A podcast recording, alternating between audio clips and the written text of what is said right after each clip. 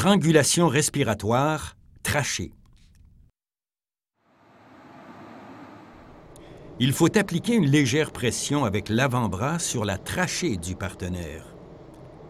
On garde l'épaule en appui sur sa nuque. Attention, la strangulation peut causer la mort.